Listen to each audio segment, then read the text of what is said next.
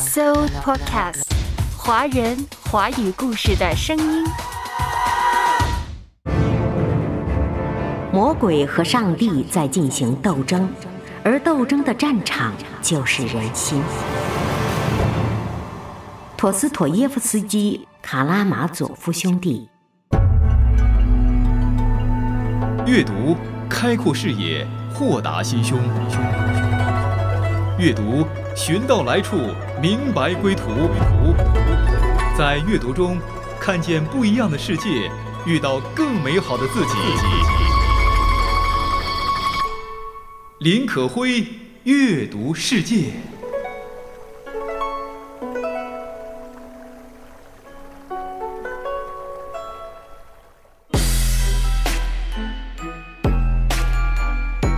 嘿，你好吗，我的朋友？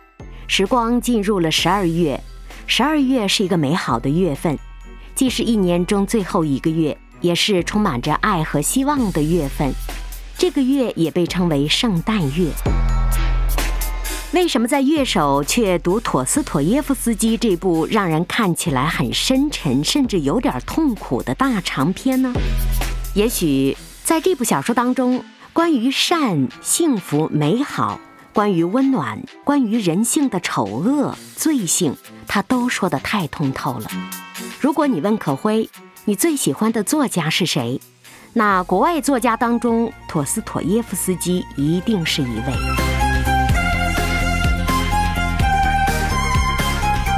有许多人读完妥氏作品之后，称他是心理学家，他自己说他是一个现实主义者。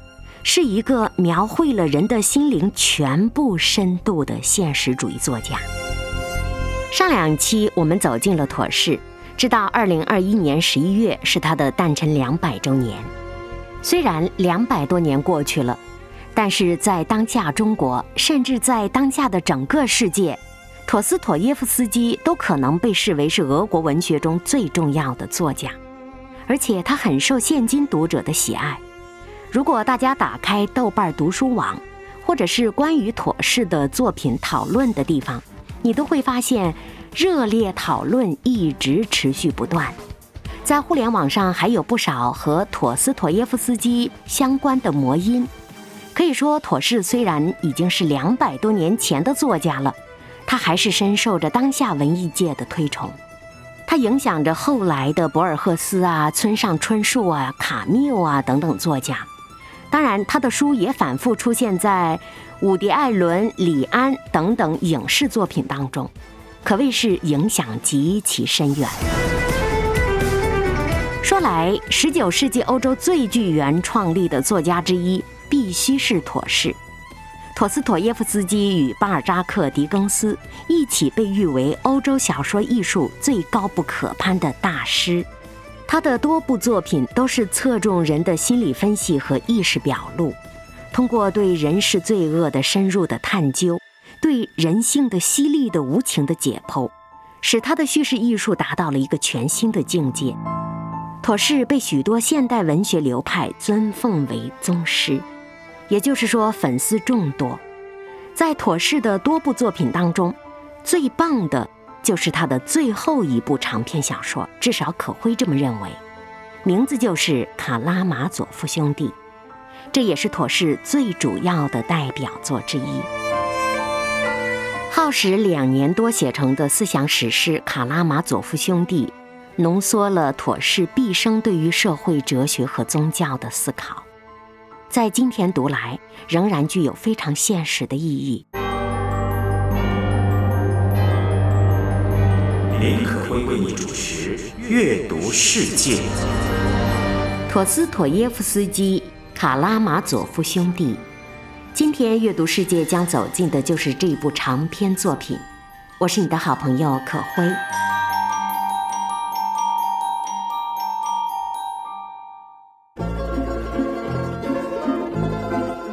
佐夫兄弟被很多作家、很多文学家、很多研究家称为是一部实实在在的思想史诗。一八七八年夏天，妥氏开始写作《卡拉马佐夫兄弟》，他写了两年多，小说于一八八零年十二月在彼得堡出版了单行本。为什么他要写作这部长篇小说呢？有研究学者称为可能有以下的原因：第一，当时妥氏被流放到了西伯利亚，他在监狱当中遇见了一个杀害自己父亲的犯人，就想以这位犯人的经历写部小说。后来又听说这个犯人其实是被冤枉的，他在监狱当中度过了十年之后被无罪释放，因为真正的凶手后来已经被抓到了。这个让人感到好奇和惊讶的反转，更加激起了妥氏对这个素材的兴趣。所以，《卡拉马佐夫兄弟》是改编自一起真实的谋杀案件。妥氏写作这本书的第二个原因，可能是因为他当时深受俄国哲学家费奥多罗夫的影响。当时，费氏提出了复活父辈的理论。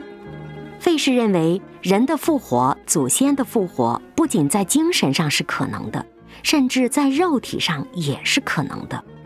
他的哲学的思想呢，提出的时候被认为是天方夜谭，但后来当科技发展到了克隆技术，以及后来克隆技术成熟之后，人们开始意识到了，费氏可能的确是个先知。原来人真的可以复活。陀思妥耶夫斯基深受费奥多罗夫的影响。对于父与子之间的关系思考甚多，并且他一向关注从19世纪40年代便充斥着俄国思想界的父子之争，于是他就开始了这部专注于父与子问题的长篇小说写作。最后也是最为重要的原因，就是妥氏想在一部大型作品当中对他之前的整个创作做一次总结。所以说，《卡拉马佐夫兄弟》这部小说也是妥氏的小说遗嘱。在这部小说当中，我们可以发现穷人、双重人和地下室人的身影，可以看到他在罪与罚中呈现的凶杀场面和犯罪调查，也可以遇到他在作品《群魔少年和白痴》中提出的社会问题，以及对这些问题的深度思考。也就是说。陀思妥耶夫斯基把他在之前小说当中分别探讨过的重要问题，分别塑造过的各式人物，全都放到了这最后一部小说《卡拉马佐夫兄弟》之中，可谓是妥氏思想的集结小说。这部小说不仅篇幅宏大，思想内涵也更加的丰富厚重，所以被称为思想史诗。沉静。跃动，深邃，高贵，经典再读，再读经典，阅读世界。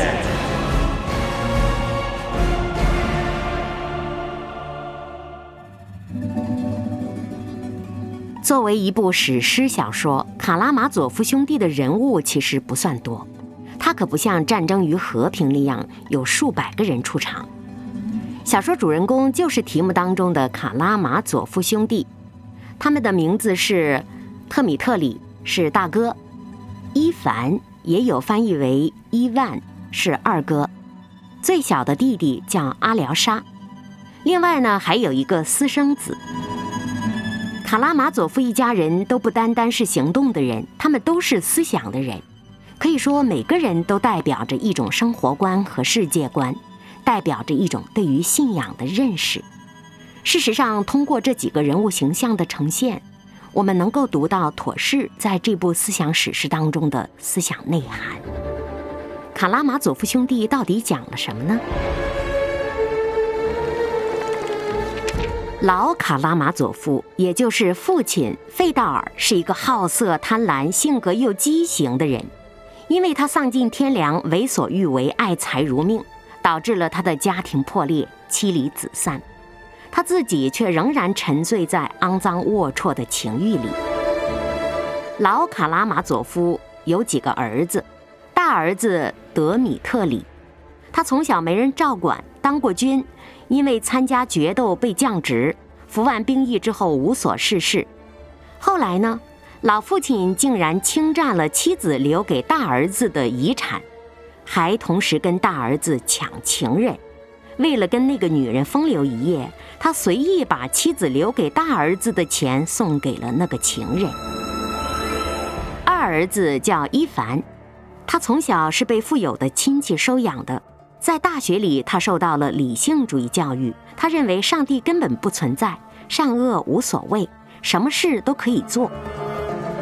三儿子也是最小的一个儿子叫阿廖沙，他本来是一名修士。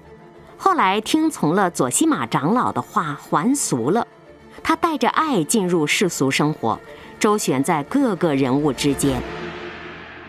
那另外还有一个老卡拉马佐夫的私生子，叫斯米尔加科夫。他因为受到了伊凡的理论影响，杀死了自己的亲生父亲。所以说，这个私生子才是凶手。但是大儿子呢，因为曾经扬言要杀死父亲。所以被误认为是杀父凶手，遭到了逮捕和审判。大儿子起先不服，后来因为自己确实有过弑父之念，他也决心承担流放行刑，用来惩罚自己。小说当中的老二伊凡是一个非常重要的角色，尽管他不在杀人现场，但他精神上却无法摆脱道德的责任，最终他也精神崩溃了。当然，真正的凶手是那位私生子斯米尔加科夫，最后也自杀身亡了。所以说，这部小说是沉重的，也是悲哀的。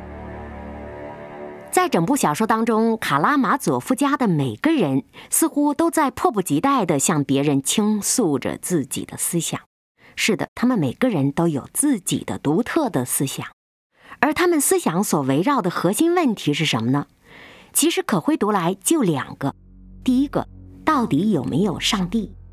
第二个，灵魂是否真的可以不朽？这两个问题让他们每一个人都无比烦恼。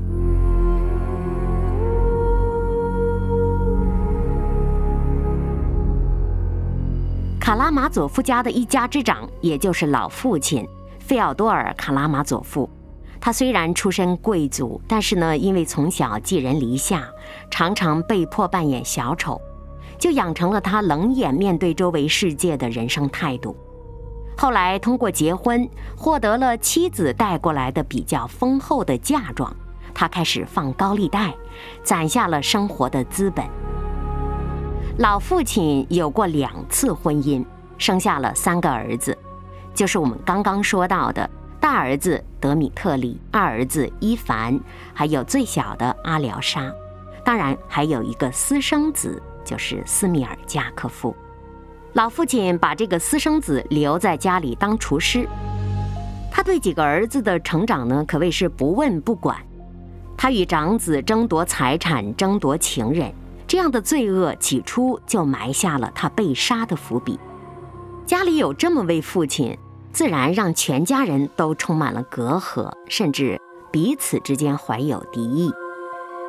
老父亲是根本不相信上帝的，他嘲弄一切神圣的东西。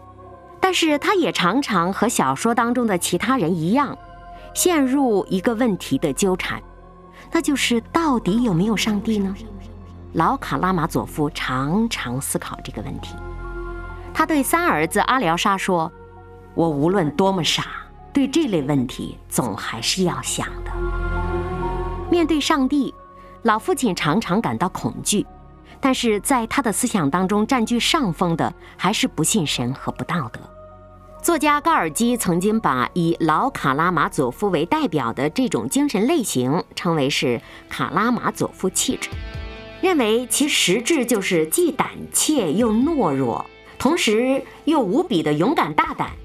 但主要是因为病态和恶毒的灵魂。灵魂残存在孤独沉默的年代，彩色童话不再。混乱的念头是否无法停下来？生活只剩无奈。欢笑与眼泪坠入黑暗的悬崖，无声变成死海。空洞的眼眶，喜怒哀乐都不在。卡拉马佐夫兄弟。作者：十九世纪著名作家陀思妥耶夫斯基。我是你的好朋友可辉。林可辉为你主持《阅读世界》。我站在你左右。却像两个宇宙。我狂轰的思念，你到底是听到了没有？今天想跟大家分享的就是《卡拉马佐夫兄弟》这部小说。可会将用今天和明天两集来跟大家一起仔细挖掘和细读这部小说当中的人物思想。想知道妥氏在十九世纪两百多年前是如何把人的思想挖掘得如此有深度，呈现得如此生动的？当然，这部小说仍然具有非常深刻的现实意义。每天打开新闻，我们都会看到许许多多事关人性的、让人悲哀的事件发生。关于人性的罪恶，可以说妥适是挖掘描述的最深刻的。也是最形象的。在《卡拉马佐夫兄弟》这部小说的中部，老父亲在家里被人谋杀了。几个兄弟究竟到底是谁杀了父亲呢？就是这么个悬念，就此支撑了小说叙事的框架。嫌疑最大的当然就是长子了，他是老卡拉马佐夫第一次结婚的时候留下的唯一的儿子。德米特里是一个退伍军官。他继承了父亲的好色习性和暴躁的脾气，他常常和父亲发生激烈的冲突。他和父亲在争夺财产和情人。长子德米特里早有弑父之心，他也多次公开扬言要杀掉父亲，除掉他。但是他却不是真正的凶手。小说中虽然德米特里声色犬马、游手好闲，可他也是一个有真诚和仗义一面的人。信仰和无神论的冲突是他内心生活的一道主旋律。他常常问：到底有没有神呢？上帝到底存不存在呢？他曾经深有感触地对弟弟阿廖沙说：“魔鬼和上帝在进行斗争，而斗争的战场就是人心。尽管我卑劣下贱，可是上帝，我毕竟也是你的儿子啊。”这两句话非常有名，尤其是第一句，常常被许多作品拿来引用。德米特里的这两句话也直接影响了许多后期的作家以及文学评论人等等。老父亲被杀之后，长子心灵受到了巨大的震撼，他心底的那位上帝开始苏醒了。最后，他虽然不是弑父的凶手，他也甘心去承受惩罚，因为。他自己觉得有过弑父之心，这已经是犯罪了。他决定用苦难来洗涤自己的灵魂。在这个时候，他心底里对上帝的信仰真的已经慢慢的醒来了。卡拉马佐夫兄弟的老二叫伊凡，似乎在一切方面都与哥哥形成对照。伊凡呢，温文尔雅，很有教养，上过大学，是一位评论家，同时他也是一个狂热的理性主义者，一个怀疑论者。他质疑一切，怀疑信仰。确切地说，他应该是一个无神论者。他曾经对弟弟阿廖沙说：“我并非不接受上帝的存在，只是我谢绝了他的拯救。”作为小说当中无神论和无信仰的突出代表。伊凡身上集中了妥适的思想，甚至集中了妥适对于现实生活当中那些思想论敌们的主要观点。作为一种怀疑精神的代表，伊凡也很像歌德的《浮士德》这本小说当中的否定的精灵一样，他心底里有一个阴暗的魔鬼。但同时呢，伊凡也是一个富有同情心的人。面对生活当中的种种不合理现象，他常常发出自己的抨击。甚至在可辉看来，正是因为他有这份同情心，正是因为他发现了诸多的不合理现象，他才开始否定上帝存在。这就像今天我们常常问：如果上帝存在，为什么苦难存在呢？为什么贫富差距那么大？为什么有人生来就残疾？为什么就是那些人会得重病？为什么有人善良反而被毒害？而恶者却逍遥法外，为什么我累死累活，天天九九六的奋斗着，还是买不起房呢？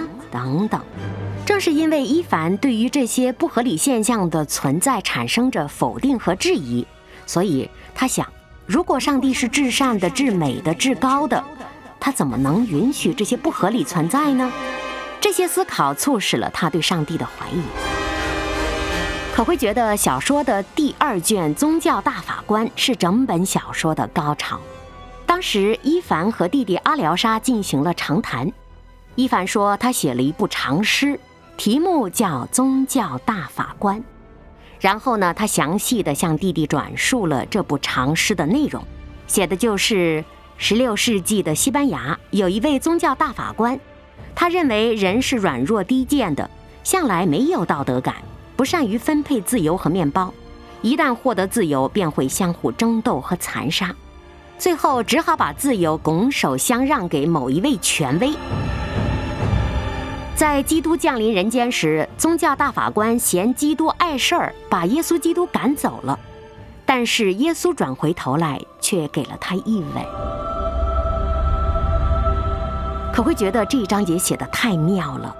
这一章节也让阿廖沙大惊失色，称之为叛逆。事实上，可会觉得在此时，伊凡已经开始在寻找终极信仰了，要不然他不会让耶稣临走前对自己的对敌深深一吻。也许这正是伊凡思想的深刻矛盾所在。在小说当中，伊凡的言论和思想对其他人物都产生了非常深远的影响。尤其是对私生子斯梅尔加科夫深受伊凡的影响。伊凡宣称，人可以为所欲为，可以做他认为合理的一切事情，什么事情都是被允许的。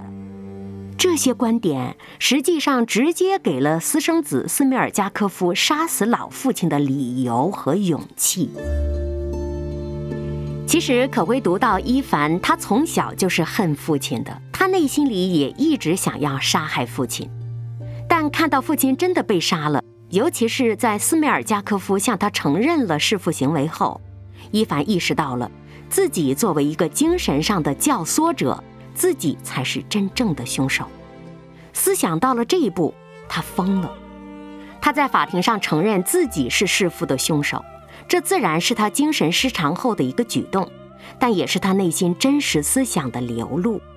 此时此刻，他开始自我惩罚，他心底里的上帝是否存在的答案，也开始偏向了确实存在一边。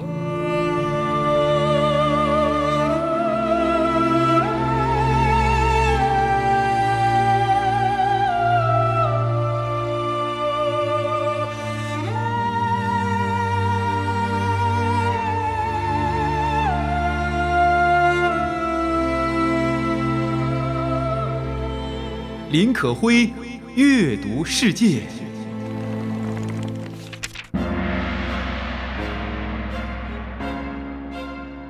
陀思妥耶夫斯基著名的代表作《卡拉马佐夫兄弟》，在整部小说当中，可会觉得伊凡的话最有思想内涵，其中合理的话和疯狂的话交织在一起，形成了整本小说思想性的主要来源之一。伊凡的思想集中体现在宗教大法官一节，这也是整部小说的高潮。那当然，开篇可会就讲到了真正的凶手是私生子斯梅尔加科夫，他是老卡拉马佐夫奸污了一位流浪街头的聋哑女孩而产生的。他的名字在俄语里有发臭的、无耻的等等含义，所以说从小。老父亲对他从来没有正眼看过，甚至对他有直接的侮辱之意。他心里很阴暗，沉默寡言。他和陀思妥耶夫斯基一样，也是一个癫痫病患者。他在少年时最喜欢做的事儿就是把流浪猫活活吊死。他很佩服伊凡，他接受了伊凡的思想，最后也向伊凡坦白，是自己杀死了老卡拉马佐夫。他不是受长子大哥指使，而是受到了伊凡思想的影响。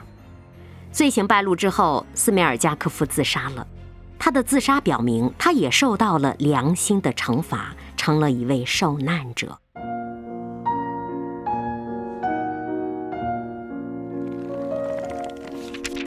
《卡拉马佐夫兄弟》这部小说当中，最小的儿子叫阿廖沙。小说开头，阿廖沙在当地的修道院当见习修士，他是左西马长老的教子。但是不久呢，阿廖沙就被左西马长老送回尘世，还俗了。随后呢，他就卷入了整个家族的弑父迷局。他和长兄不同，阿廖沙纯洁善良，乐于助人；和二哥伊凡也不同，伊凡不信神，而阿廖沙是一个有坚定信仰的人。可以说，他是整部小说当中最正面的人物，也是作者妥氏精心打造的道德精神、理想性格的承载。在小说当中，阿廖沙的性格和思想几乎都是给定的，感觉他很像一个人间耶稣，是妥氏特别描述和呈现的。在整部小说当中，阿廖沙起到了某种穿针引线的作用。目的就是和其他几位主人公相会，倾听他们谈话，与他们就信仰问题展开争论，推动小说情节的发展。比如，阿廖沙有句话说：“人要先热爱生活，而不是先爱生活的意义。”还有一句，他说：“人时常会取笑善良和美好的东西，这只是因为他们轻浮浅薄。”在小说的结尾，一个孩子的葬礼上，阿廖沙进行了一番演讲，被称为“石头旁的演讲”，让那些孩子们能够永远相亲相爱。学生们含着泪水向阿廖沙保证，他们会永远记着朋友，永远爱每个人。到这个地方，小说已经呈现出了耶稣爱的精神。小说最后一段。让我们永远这样，一辈子都手拉着手，万岁，卡拉马佐夫！孩子们欢呼起来。全书最后一句是在卡拉马佐夫万岁的欢呼声中结束的。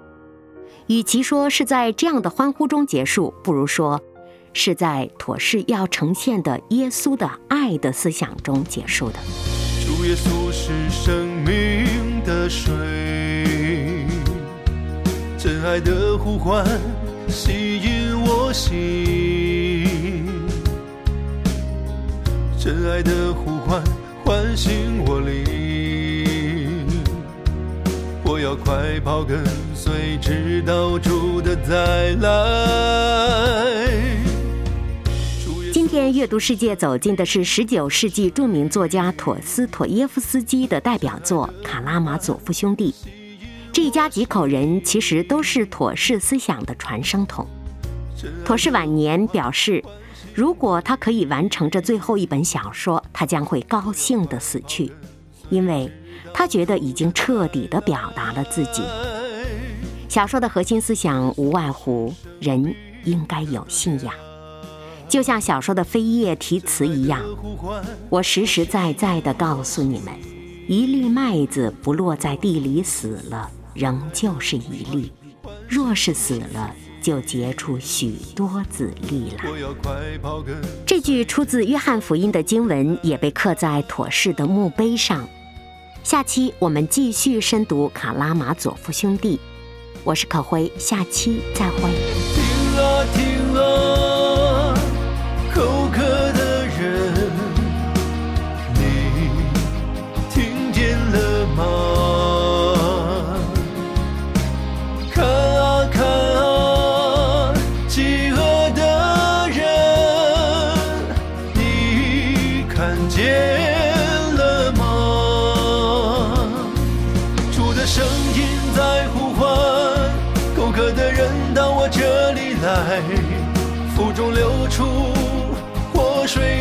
何来，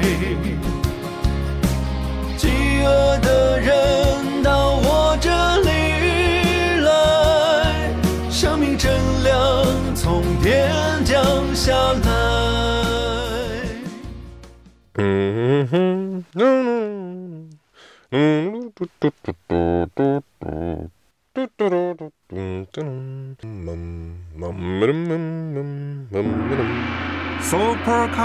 华人华语故事的声音。